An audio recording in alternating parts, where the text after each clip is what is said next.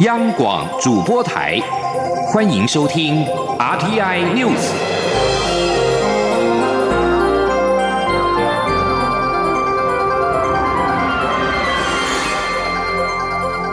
听众朋友您好，欢迎收听这节央广主播台提供给您的 RT News，我是张顺祥。首先把新闻焦点关注到正在台湾举行台美合办的印太地区保卫宗教自由民主社会对话。总统在出席致辞的时候表示，在世界上许多地方，宗教自由仍然是受到威胁跟迫害。台湾深刻了解权力被剥夺、身份被抹杀、生活方式遭到挑战的感受，因。因此，蔡英文总统表示，会加强跟世界各国合作，致力打造一个不会因为宗教或种族不同而处于恐惧、被迫害，甚至是流亡的世界。请记者欧阳梦平的采访报道。蔡英文总统十一号上午出席台美合办的印太地区保卫宗教自由公民社会对话开幕典礼，并致辞。总统在致辞时表示，在台湾，许多人信仰各种不同的宗教，像是台北市的新生南路就有“天堂之路”的美誉，因为沿路有佛教、伊斯兰教、基督教。天主教和摩门教的会所毗邻而居，彼此包容接纳，宗教自由已经成为台湾民主生活方式中重要的一部分。总统表示，台湾是移民社会，台湾人不断学习跨越差异，接纳在不同时期来自不同地方的人，要让所有人都可以为这块土地贡献心力，编织在台湾努力的故事。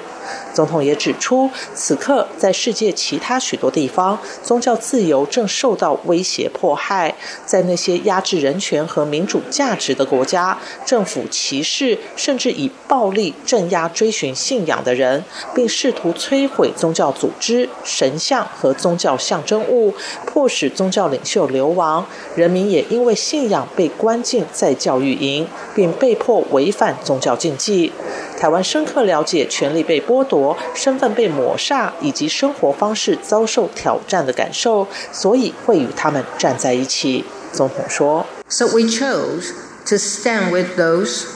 who were oppressed and whose religious rights were taken away by authoritarian regimes. That is why we have been striving to strengthen value-based partnership with like-minded friends around the world.” and we remain committed to creating a world where people are free from fear of persecution or the fear of exile because of their religion or ethnic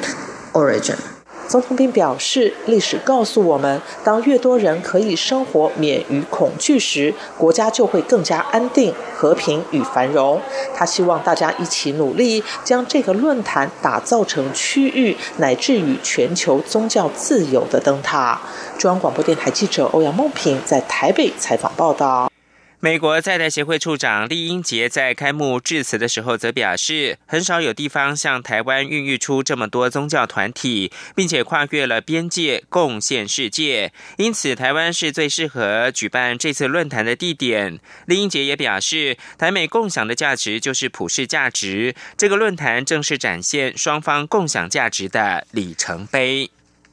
而来台湾访问的美国国际宗教自由无任所大使布朗贝克今天也出席了这场对话。他在记者会上面表示呢，宗教自由是人权的基础，一旦宗教自由获得保障，言论跟集会等其他自由也得以茁壮。但中国的现况却非如此，各种破坏宗教的作为已经违反了联合国的人权宣言。央广记者王兆坤的采访报道。美国国际宗教自由无任所大使布朗贝克在会议开幕式结束后，与外交部次长徐思俭共同召开记者会。布朗贝克表示，宗教自由不是一个新的概念，他写在联合国宪章，也写在中国的宪法里，但我们却看到压迫穆斯林、基督徒、西藏僧侣的事件在中国发生，这些都已违反其宪法与联合国人权宣言。布朗贝克指出，美国国务院去年七月举办第一届促进宗教自由部长级会议，而这一次在台湾举办这场对话，都是希望借此建立同盟，来捍卫宗教自由。他说：“We believe this is a foundational human right. And that if you get this one right, other human rights flourish out of it the freedom of assembly and the freedom of speech, and societies flourish out of it. If you get this one wrong, all of those things move in the wrong direction. 布朗贝克盛赞台湾致力宗教自由的成就，认为台湾的人权非常出色，因此也造就了充满活力的经济与社会。至于台美关系，布朗贝克表示，台湾是美国很棒的伙伴， 双边关系持续增长，而且越来越密切。外交部表示，布朗贝克以前担任联邦参议员时是参院台湾连线成员，后来在堪萨斯州州长任内。曾接见我国农产品贸易赴美友好访问团，对台湾向来友好。中央广播电台记者王兆坤台北采访报道。中国对台湾压迫程度越来越高。关于九二共识是否是两岸对话的必要前提，美国在台协会发言人孟宇和今天表示，美国对九二共识或其他说法没有特定立场，但是两岸对话过程不应该牵涉到文攻武吓，任何试图以和平以外的手段解决台湾未来，都会受到美国的关切。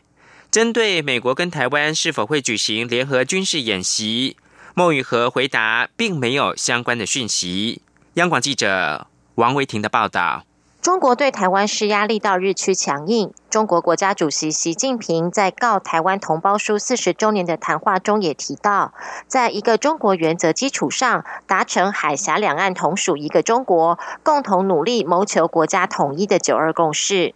关于九二共识是否仍是两岸对话的必要前提，美国在台协会发言人孟宇和在广播专访中表示，美国对九二共识或其他说法没有特定立场。美国对和平的两岸关系有长远利益，任何试图以和平以外的手段解决台湾未来的做法，美国都会关切。孟宇和说。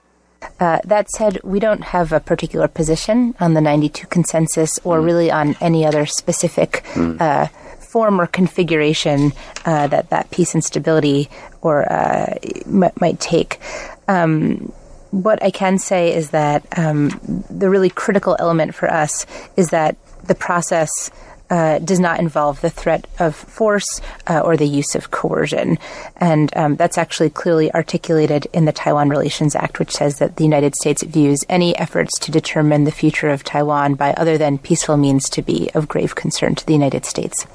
中国战机军舰绕台频率增加。美国国防部亚太首席副助理部长海大卫去年曾表示，有各种可能。对于美国和台湾是否可能举行联合军事演习，孟宇和表示，针对美台特定军事演习活动，目前没有相关讯息。孟宇和表示，美国和台湾有强健的国防伙伴关系，也持续与台湾讨论国防需求。美国历届执政党都支持台湾国防需求。依照《台湾关系法》提供必要的防卫物资，美方也相信台湾有足够的防卫能力，这对两岸和区域稳定都很重要。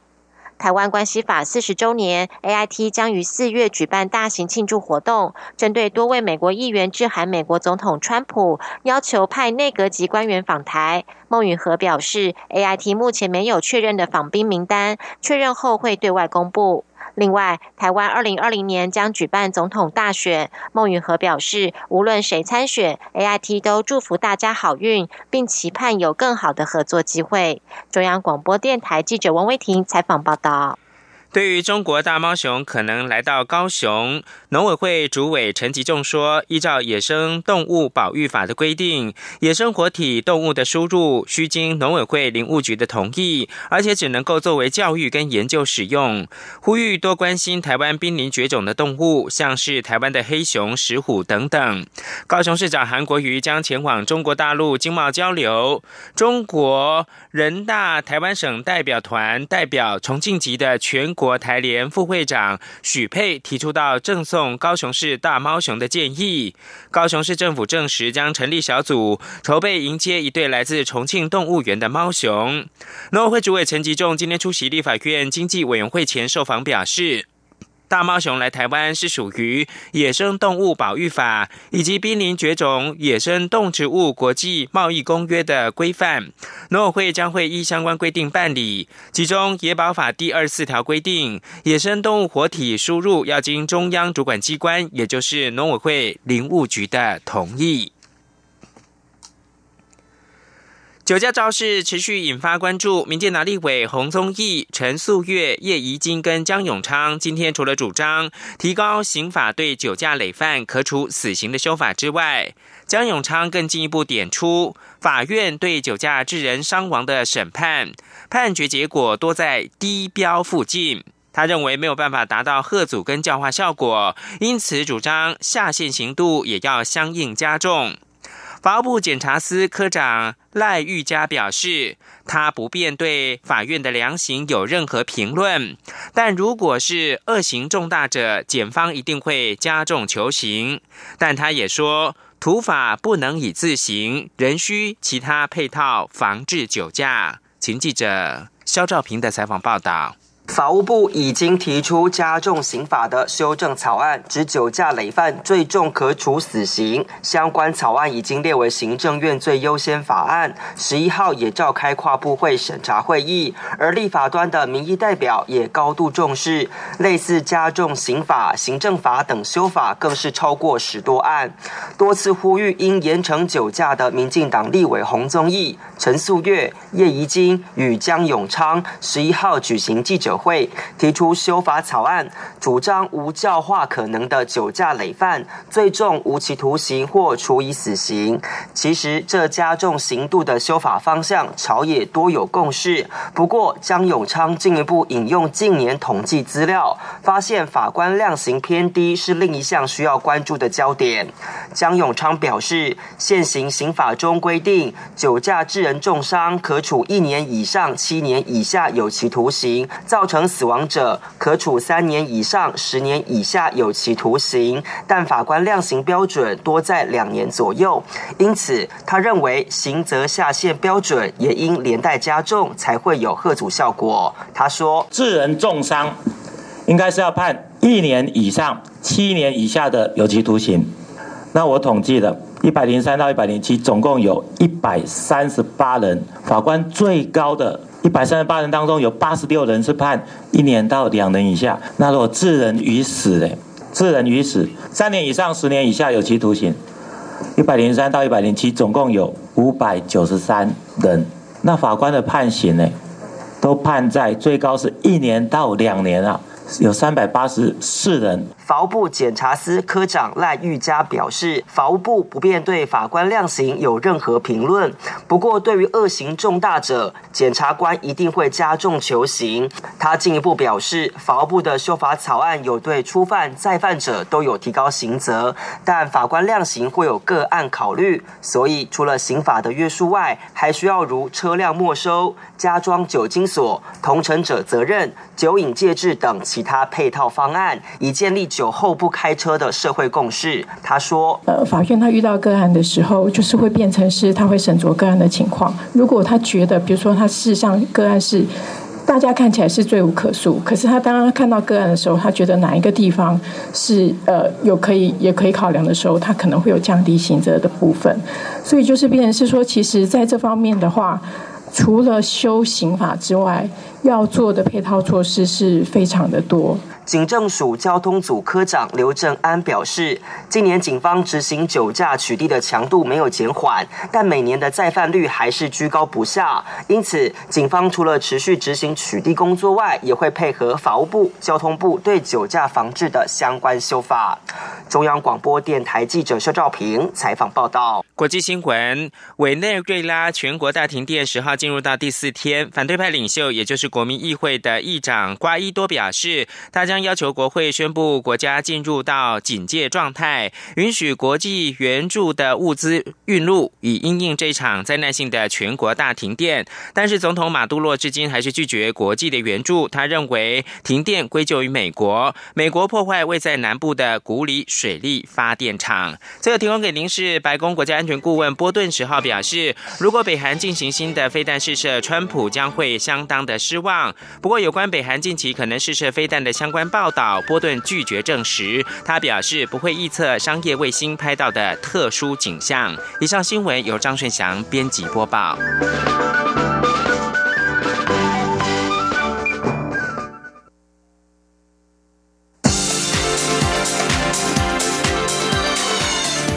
是中央广播电台台湾之音，欢迎继续收听新闻。欢迎继续收听新闻，我是陈怡君。高雄市长韩国瑜提出重启设置自由经济示范区的构想，立法院财政委员会今天也特别邀请财政部等相关部会首长专案报告，并且备询。财政部长苏建荣举二零一四年的社论强调，自经区没有办法打破目前的闷经济。他并认为，现行的自由贸易港区已经展现了成效。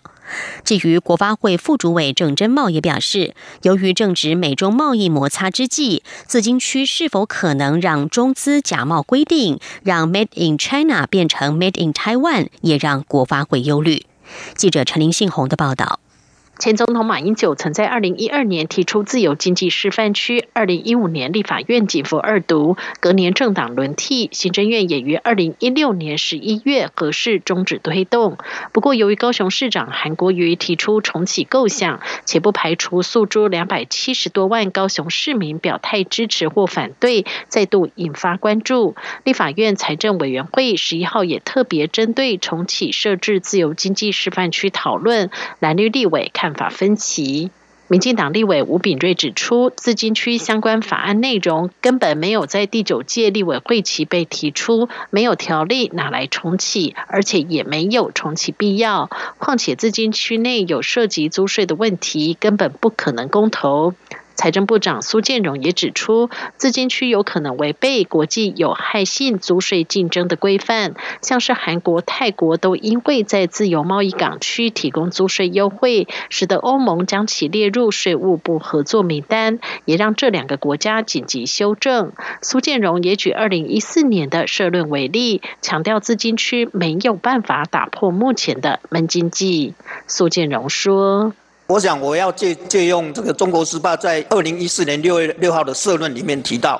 自由经济示范区没办法打破目前的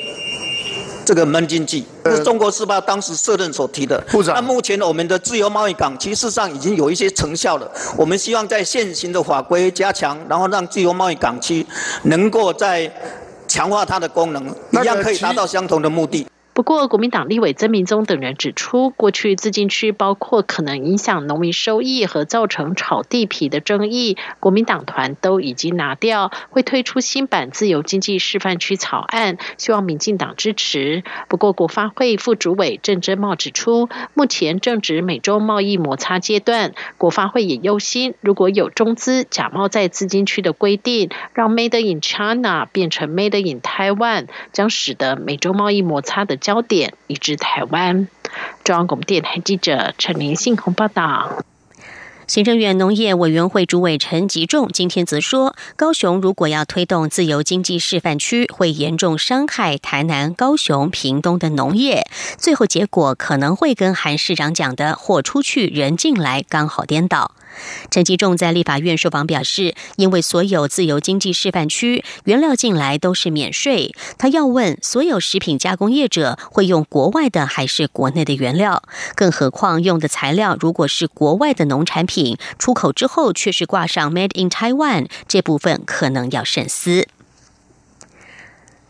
为了加强防治治安问题，刑事局建议要放宽刑法公然聚众的认定标准，未来可能只要超过三个人就算聚众，引发了恐怕侵害集会自由的疑虑。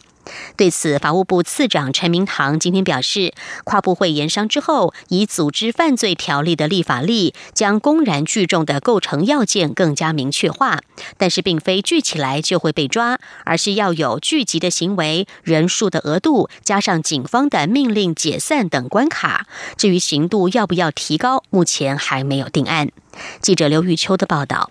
为全力拼治安，减少聚众斗殴事件的发生，刑事局提出修法建议，严拟放宽刑法妨害秩序罪章的公然聚众认定标准。未来只要超过三人，就算聚众。原检两次命令聚众者解散，不从者即依现行犯逮捕。不过有律师担忧，三人就算聚众，恐侵害人民集会言论自由。对此，保护部次长陈明堂十一号受访时表示，警政署在刑法一百四十九条、一百五十条有关公然聚众的执法上有各种困难，但社会秩序维护法又不足以遏阻歪风存在。为此，警政署提出修法建议，希望明确定义公然聚众。经过跨部会研商后，决定以组织犯罪的立法力着手。哦，虽然他未必这种聚众未必是到组织犯罪的地步了，哦，所以三人以上的话呢？在食物面呢，也许就比较可以接受到所谓的聚众的众到底要什么程度。至于会不会过度干预人民集会自由，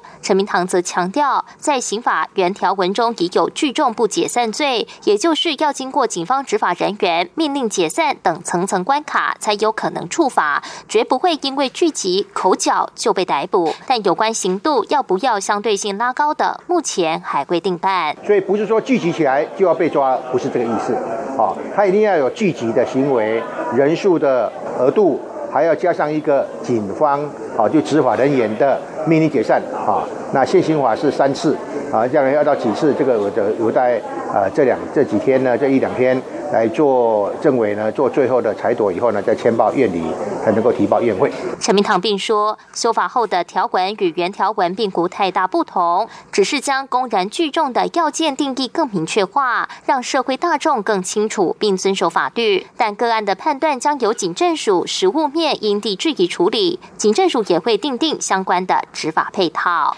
中央广播电台记者刘秋采访报道。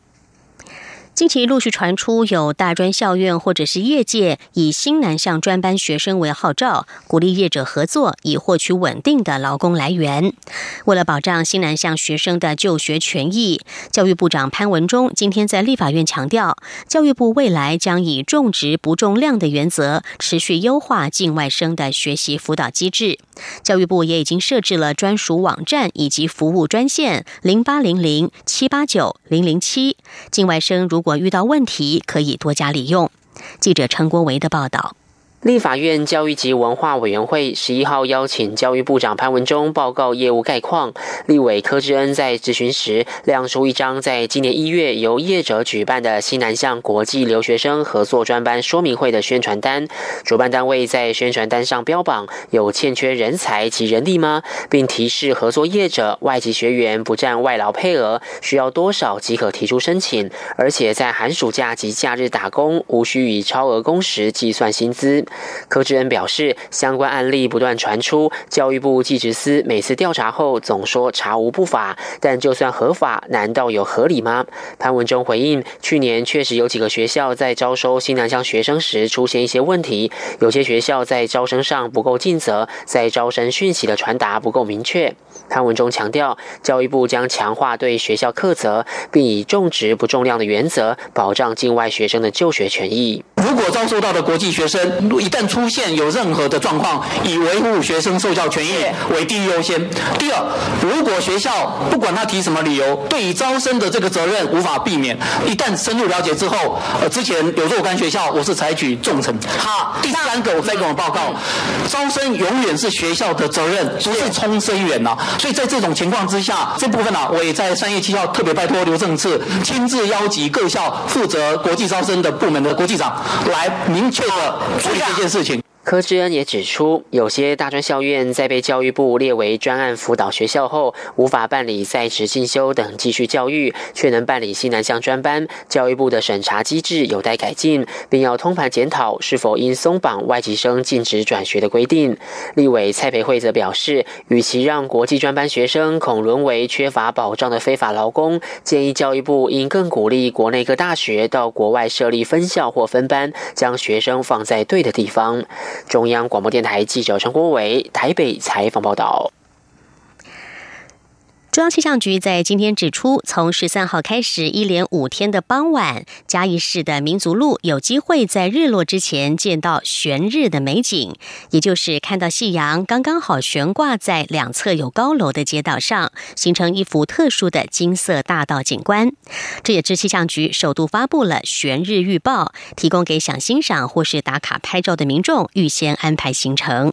记者杨仁祥、吴丽君的报道。悬日美景最早是从纽约曼哈顿大道开始传出，之后台北忠孝西路也曾出现类似的美景，高雄更曾为了方便民众打卡而封街。事实上，许多城市都会因为宽窄不一的街道与高低不同的大楼建筑，形成各具特色的悬日景观。气象预报中心科长黄成健表示，悬日多半发生在有棋盘式街道的大都会，等太夕阳西下时，美丽的余晖刚好洒落在东西向的街道上，形成一条金色大道。至于悬日发生的时间，则与街道东西走向的方位有直接的关联。当夕阳刚好与东西向的街道方位重叠时，即可欣赏到。而且由于阳光会在南北回归线之间移动，因此每年都有两次出现悬日的机会。黄成健说。所以每年大概六月二十二号的时候，这个太阳走到北回归线的位置，然后再往南走。大概十二月二十二号的时候，又会往北走。所以它往北走的过程之中，那个日落的时分，如果刚好方位角到达这个街道的方位角一模一样的时候，我们就可以看到悬日的现象。那往北走之后，它会再往南走，所以一年就会有这样两次的机会可以看到悬日的自然现象。为了让更多民众可以拍下不同地方的悬日美景，气象局十一号首度发布悬日预报，指出十三号到十七号一连五天的傍晚五点二十分起，嘉义市民族路西向路段可望在日落前欣赏到长达二十分钟的悬日现象。而且除了十四号受到封面影响。不利观赏外，大多是好天气。不过气象局也提醒，观赏悬日最好佩戴深色眼镜，以免眼睛受到伤害。此外，观赏或拍照时也要注意交通安全。